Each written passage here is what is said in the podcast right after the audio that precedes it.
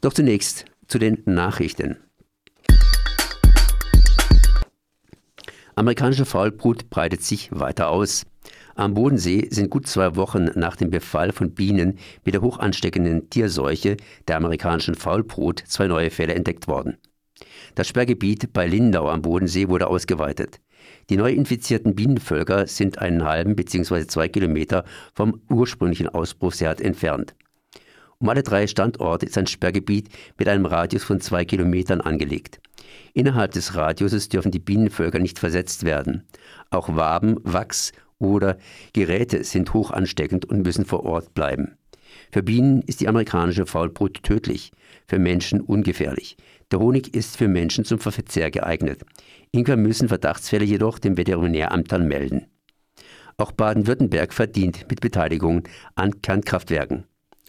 Zum Abschied des Bundes von Atombeteiligung im Ausland erklärte Jochen Stey, Sprecher der Anti-Atom-Organisation, ausgestrahlt.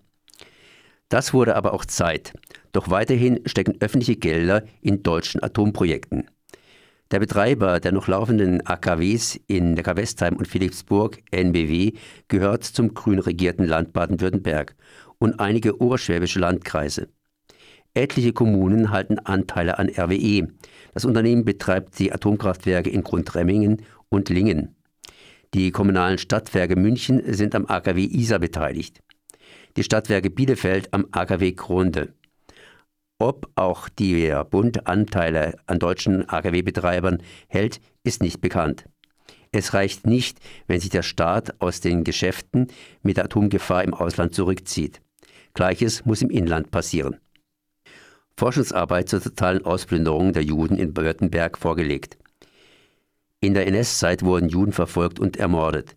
Gleichzeitig bedienten sich Bürger beim Vermögen ihrer jüdischen Ex-Mitbürger.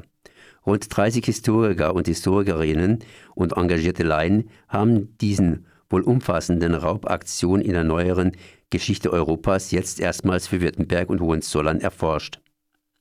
Auf rund 600 Seiten ist zu lesen, mit welcher schockierenden Radikalität und Unbarmherzigkeit die Behörden damals vorgegangen sind und wie sich oft Nachbarn ohne jegliche moralischen Skrupel bereichert haben. Das Werk wurde im Gemeindesaal der israelitischen Religionsgemeinschaft in Stuttgart vorgestellt. Angela Bordstedt, Historikerin an der Universität Mannheim, hielt den Festvortrag. Sie sprach von einer deutschen Beutegemeinschaft und ein Stück weit war der Wohlstand der Nachkriegszeit auf Raub gebaut. Eine ähnliche Studie für Baden-Württemberg steht noch aus. Agrarminister Peter Haug wirkt für längere AKW-Laufzeiten. Baden-Württembergs Agrarminister Peter Haug, CDU, schlug vor, für einen früheren Braunkohleausstieg längere Atomkraft laufen zu lassen. Der CDU-Politiker fordert eine Diskussion darüber, die jüngsten Generationen der Kernkraftwerke Neckar-Westheim und Philipsburg zehn Jahre länger am Netz zu lassen. Dieser Vorschlag wurde unter anderem bereits von einer konservativen Gruppierung von CDU und CSU der Werteunion gefordert oder zum Beispiel durch Volkswagen-Chef Herbert ins Gespräch gebracht der den bis 2022 geplanten Ausstieg Deutschlands aus der Kernenergie im vergangenen Sommer für verfrüht gehalten hatte.